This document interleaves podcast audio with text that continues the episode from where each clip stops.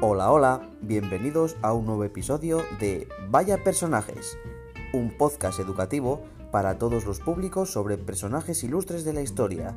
Si tienes curiosidad por saber cosas nuevas, sube el volumen y presta atención. En el episodio de hoy hablaremos de dibujos animados, de uno en concreto muy especial. A ver, os voy a dar una pista fácil.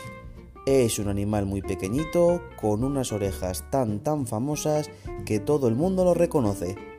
Seguro que ya lo has acertado.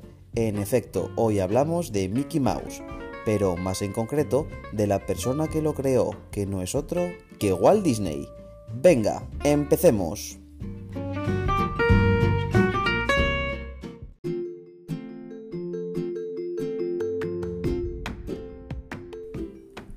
Walter Elias Disney, más conocido como Walt Disney, nació el 5 de diciembre de 1901 en Chicago, esto es, Estados Unidos. Fue hijo de Elias Charles Disney y Flora Cole. En 1906, cuando apenas tenía 5 años, su familia se mudó a la granja que su hermano Roy había comprado en Missouri, y allí desarrolló su amor por el dibujo, Incluso un vecino le pagaba algo de dinero por hacer dibujos de su caballo Rupert.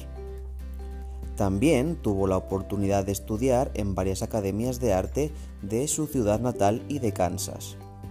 Al cumplir los 16 años, abandonó los estudios con la esperanza de meterse en el ejército para luchar durante la Primera Guerra Mundial, pero fue rechazado porque era menor de edad. Consiguió así un trabajo de conductor de ambulancias en Francia. En el año 1923 comenzó a producir dibujos animados en Hollywood con su hermano Roy Disney y entre 1926 y 1928 realizó una serie de dibujos para la Universal Pictures. En Steamboat Willie hizo por primera vez su aparición un personaje que él mismo creó, Mickey Mouse, al que también puso voz desde 1928 a 1947. Este corto también significó el inicio del cine sonoro en los dibujos animados. Ya había conseguido introducir el sonido en el mundo de los dibujos, con árboles y flores consiguió que los dibujos animados tuvieran color. En 1932, Disney creó Las Sinfonías Tontas, una serie de cortometrajes donde aparecen por primera vez el pato Donald, Pluto y Goofy, un año más tarde, en la misma serie de cortos, hicieron su aparición Los Tres Cerditos, los cuales iban a tener un éxito inesperado con la canción Quien teme al lobo feroz. Seguro que ahora mismo la estás tarareando. Esta se convirtió por entonces en una especie de himno. Ya lo tenía todo para crear la, primera película de dibujos animados de la historia, que fue Blancanieves y los siete enanitos, a esta película le siguieron después Pinocho en 1940, Fantasía en 1941 y Bambi en 1942. Durante los años 50 y 60, su productora Walt Disney Productions se convirtió en la productora más prestigiosa y famosa y comenzaron a publicar también libros y cómics con sus personajes más famosos como el pato Donald y el perro Pluto. Gracias a una inversión de dinero importante, Disney puso en marcha 18 nuevos proyectos, entre ellos La Cenicienta en 1950, Alicia en el País de las Maravillas en 1951, Peter Pan en 1953 y la carísima incursión en el cine futurista con 20.000 leguas de viaje submarino en 1954, que fue una adaptación de la obra de Julio Verne. También rodaron documentales e hicieron películas con actores reales como la famosa Mary Poppins. Desde los años 40, Disney tenía en mente la construcción de un parque de atracciones para que sus empleados y sus familias pudieran divertirse en su tiempo libre. Con el tiempo, este proyecto, más bien modesto, iría creciendo hasta convertirse en lo que hoy conocemos como Disneyland o Disneylandia, un gran complejo de diversión situado en California y también en París. Sus películas más famosas fueron Peter Pan, Merlín, Aladdin, El Rey León o Pocahontas.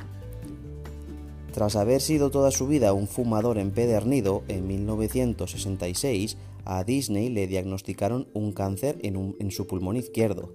Con la muerte de Walt Disney surgió una curiosa leyenda urbana que afirmaba que el dibujante había sido criogenizado a la espera de que la ciencia del futuro pudiera curar su enfermedad.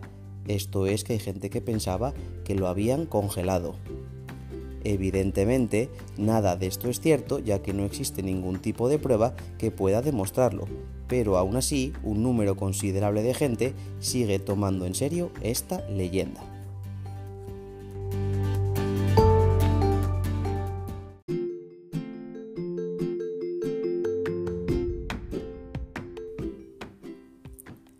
Ahora que ya conocemos algo más sobre Walt Disney, vamos a hablar un poco de la película que le llevó a la fama mundial. La primera de ellas, Blancanieves y los siete enanitos.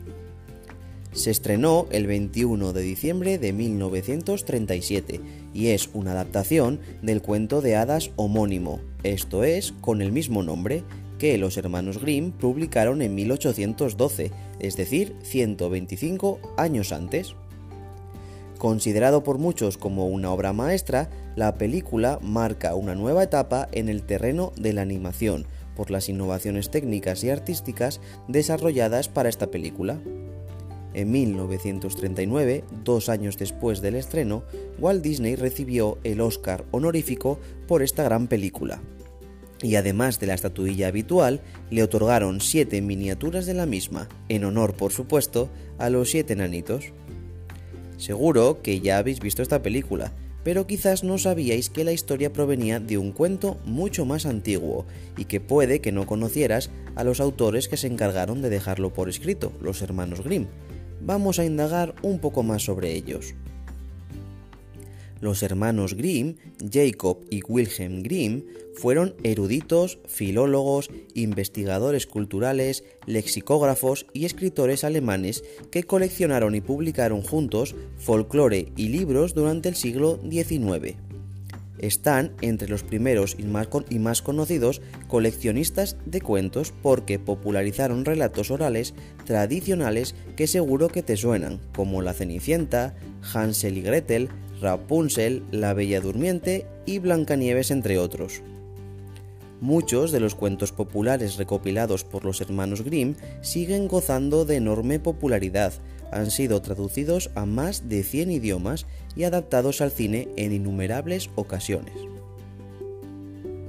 Volviendo al cuento de Blancanieves, la versión típica tiene elementos como el espejo mágico que habla con la malvada madrastra y bruja, la reina malvada, y los siete enanitos o duendes. En algunas versiones, los siete enanitos son ladrones y el diálogo con el espejo mágico se hace con el sol o la luna.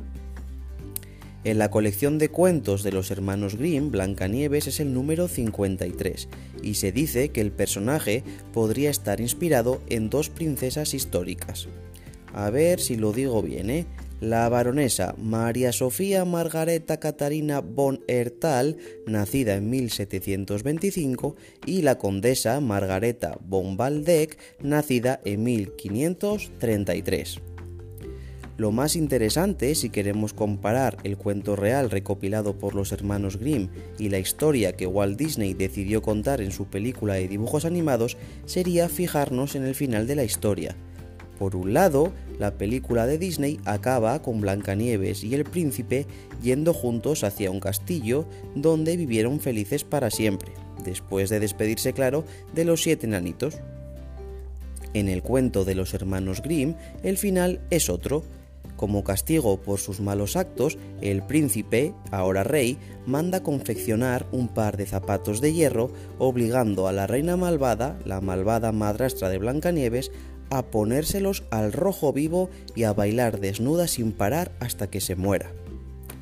Como veis, no siempre las películas son fieles a los libros o a los cuentos sobre los que se basan, pero no por ello dejan de ser interesantes y divertidas.